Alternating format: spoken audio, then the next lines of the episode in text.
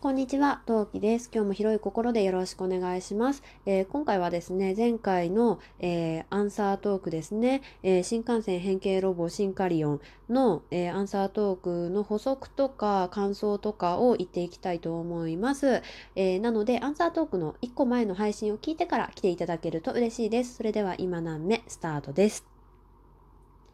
というわけでね、話していきたいと思います。まあ、シンカリオンとは何ぞやみたいな話は前回しましたので、もうちょっと映画の内容を噛み砕いて話していきたいと思いますよと。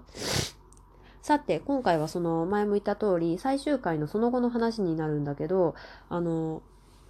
まあ、地球を狙う新しい悪が出てくるわけよ。で、その悪がね、虎視眈々と地球を狙ってるそんな時に、あの、主人公、早杉隼人くんは、まあ、家族旅行の準備をしているわけですね。で、その時にね、押し入れからとある、なんか、自由帳でいいかなあれは、うん、みたいのが出てくるのね。で、それっていうのが、お父さん、北斗さんが子供の頃に書いた、もう超夢あふれる、その、電車の、なんか、なんだろう、え、イラストとか、説明とかが書いてあるノートだったのね。で、まあ、例えばさ、在来線がこうなったらもっとみんな使いやすくなるのにとか、えー、シンカリオンのにも使われている超進化速度めっちゃ速いスピードで新幹線が走ったらかっこいいのになみたいなことが書いてあるノートを見つけるんだけどそこの最後のページ最後だっけかな途中のページがとにかく切れちゃっているのね。であれ？これどうしたんだろう？って思うのよ。でそんなある日にあの大宮の鉄道博物館の地下にあるネルフ的な組織をそこの場所にあの集合をかけられるのね。で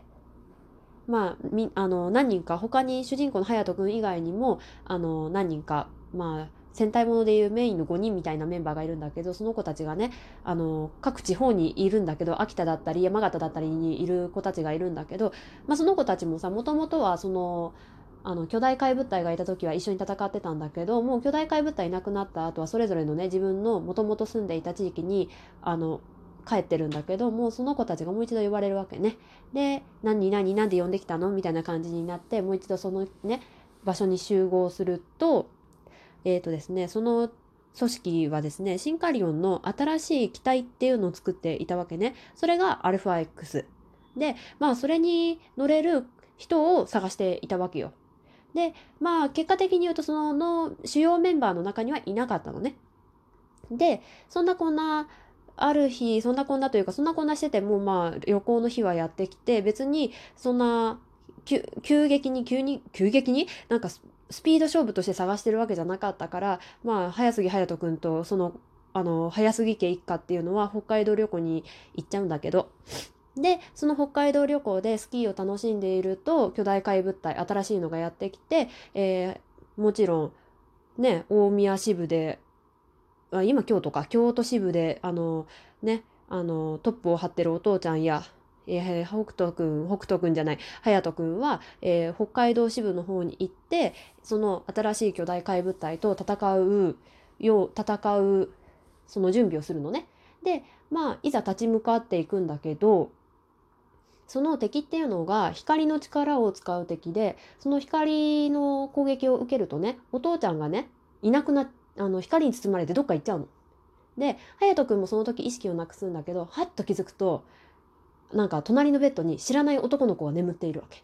で、まあ、なんだかんだって目が覚めて、まあ、なんだかんだっていろいろあってそれがお父さんだってことがわかるわけね。でその北斗少年はですね当時まあ新幹線オタクの陰キャで勉強親にね勉強するようにっていうことで勉強を押し付けられている。あんまりね楽しくない小学生時代を送っているわけよ。まあ新幹線オタクだからさこの N N700 系とは言わないな。多分昔の時代だから。だからのぞみがの顔の形が違うのぞみ描いてたりして。でわあこなんだっけ。わあこれな昔ののぞみだよね。かっこいいってって言って隼人君は喜んだりするんだけど周りのね、本当の世界の周りの子供たちにはドン引きされたりしてるから、まあ、それに違和感を感じたりもともとそんな簡単に心開く少年じゃなかったらしくってえ知らない世界の男の子になんで僕の気持ちがわかるのみたいな感じで、まあ、陰キャ爆発してるんだけど、まあ、そんなこんなありながらもあの君は僕のお父さんだよっていう面正面切っては言わないんだけどあのまあたなんかね紆余曲折ありながらもまあ普通に楽しんでるのよ。うん。まあ別に隠してるわけじゃないんだけど本人に直接に伝えることなく北斗くんと、えー、隼人くんとその他の仲間たちっていうのは楽しく時間を過ごしていくわけね。でも隼人君はうすうす分かっているのなぜなら彼はカリスマ性があるからいやそれはどうか分かんないけどあの自分たちが楽しんでれば楽しむほど楽しい時間を過ごせば過ごすほどお父さんは帰ってこない気がするっていうのね。でまあその予想っていうのは的中してて北斗少年若干帰りたくなくなっているのよ。であのみんながさあの戦わなきゃいけないっていう状況になった時はそのシンカリオンに乗ってあのシンカリオン出動って言ってシンカリオンを出してみんな戦っていくんだけどあの北斗少年はやっぱりなかなか乗ろうっていう気にもならないしどうしたらいいかがよくわからないわけね。でまあでもまあ自分が戦わなきゃいけないんだろうなっていうのはうすうす分かっているわけよ。でまあそんなこんなありながらあの時間をね過ごしているとお母さんがあの隼人君のお母さんがやってくるわけねつまり北斗さんの北斗少年の未来の奥さんよがやってきてあの隼人君に「お父さんどこ行ったの?」っていうふうにお母さんが聞くわけよ。それであの隼人君は正直なことがうまく最初は言えないのね。言えないんだけどまあバレるわけよ。でお母さんさキャパ広すぎてさ「分かった」って言って何が分かったのって私思っちゃったんだけど「分かったわ」って言ってであの隼人君を呼びに来た北斗少年をあの北斗少年に「隼人のことよろしく頼むわね」ってそれだけ言うわけ。ででそまあでもそこで北斗少年は思うわけよ。ああ僕は未来の家族を守るためにアルファ X に乗らなくちゃいけないっみんなと一緒に戦わなくちゃいけない元の世界に戻らなくちゃいけないっていうのをそこで思うわけね。でまあ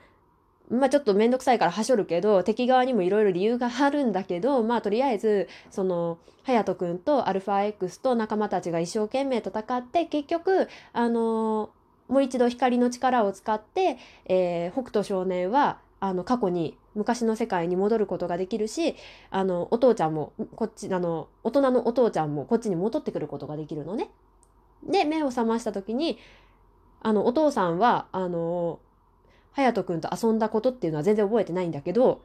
エンディングロールでどんどんどんどんその最近の記憶からどんどんどんどんお父さんの古い記憶に戻っていくのね。で一番最後エンディングロールが終わった時に隼人君にね赤ちゃんあの生まれたばっかり生まれたてほやほやの赤ちゃん隼人君にあの久しぶりって声をかけて終わるの。あ話すの忘れたんだけどノートの切れ端はねその一緒に遊んでる時に最初に心をあの北斗少年が初めて隼人君に心を開いた時にそのページを隼人君にあげるのよ。だからそのページは実は隼人君が持ってるんだね。っていう終わり方をまあまあちょっとオーソドックスかもしれないけどそういった感じで話が進んで終わるんだけど面白かった。すっごい面白かった。でね私ね大人の北斗さんが好きなのよ。パパ北斗がすごい好きで。なんでだからね基本的に最初と最後しかパパ北斗出てこないからちょっとそこだけね物足んなかったは物足んなかったんだけどでもねすごい心の温まるハートフルストーリーですごく良かった良かったんだけど良かったんだけど あのエンディング終わりにねくそこれで終わらないからなって敵が言うの。まあそれ的なことをねちょっとセリフ違うかもしれないんだけど敵が言った瞬間にえー、って。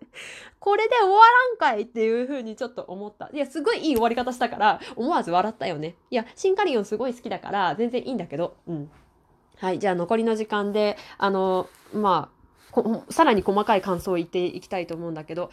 えっ、ー、とね、どこに住んでる子だっけ？岩手だっけかな？に住んでる男の子がいるんだけど、その男の子がね、4文字熟語で、あの、表すのよ。まあ、物事、自分の気持ちを表すのよ。俺の好きな4文字熟語はなんちゃらかんちゃらだみたいなことを言うのね。で、一番笑ったのが、俺の一番好きな4文字熟語は満員御礼だ映画だもんねって 思って笑った。あと、すっごいくだらないとこなんだけど、もう気になってそこしか目がいかなくなっちゃったのは、あのさ、隼人くんのお母さんの胸の大きさがすっごい気になっちゃって、なんかね、映画の最初に出てきた時はあの女性ならなんとなくわかるかなって思うんだけど D カップぐらいなのよ。D から ABCD いやもうちょっとあるかな。E から F ぐらいのまあ結構グラマラスなお胸をされてるんだけどあのね話が進むにつれてどんどんそれが大きくなってくの。でかつあの女性ならさらにわかると思うんだけど胸って寄せるとさイラストで描くとさ Y 字か I 字っていうのになるんだけど I 字にしたって Y 字にしたって胸って寄るじゃない？なんだけどその胸がねどんどんどんどん離れていくの。え？ノーブラってぐらい離れてって。なんかそれに気づいちゃってからえー、胸の胸え？お母さん？と思ってもうそこにしか目がいかなくなっちゃって。もうお母さんが出てくるたびに胸の大きさ見ちゃったよね。もうほんとやめてほしい。はい。さてあとトレーラードライビングさんの方でご指摘があったところをちょっと突っ込んでいきたいんだけどえっ、ー、とですねまず私はガンダムシリーズは一個も見てません。強いて言うなら一番最初の初代ガンダムをワンシーズンだけ見たかなって感じですね。いや、そういうわけで、あの、嫁さんが言う通り、私はガンダムに造形が深くありません。はい。で、えー、もう一つ言ってたのが、えっ、ー、とね、トーマスもチャギントンもね、あれね、機関車でしょ蒸気機関車でしょだからね、出てこれないと思うな。っていう感じだね。で私も気になったんだけどチャギントンってどこの国の作品なんだろうと思ったらイギリスらしい。だからトーマスとチャギントンって同じ世界から出てきてるやつなんだけどあれかねイギリス人はあの電車を擬人化するっていうかかあの電車の一番先頭車両に顔つけるの好きなのかなって一緒に思っちゃった。なんだけどあれはどう頑張ってもねイギリスから来た列車っていうので擬人化するにはちょっと無理があるかなって思いましたよ。というわけでねその辺ねとてもね笑わせていただきました。とにもかくにももさ向こさんがすごいテンション上げて喋ってくれたからわこれは貴重な回だな嬉しいなと思って聞かせていただきました。はい。というわけでねおねだり聞いてくださってありがとうございます。次回もぜひよろしくお願いしますということで、えー、今の雨終わらせてすごい最後噛んだ。終わらせていただきたいと思います。それではまた次回配信で終わりうん？お会いしましょう。それじゃあまたね何名？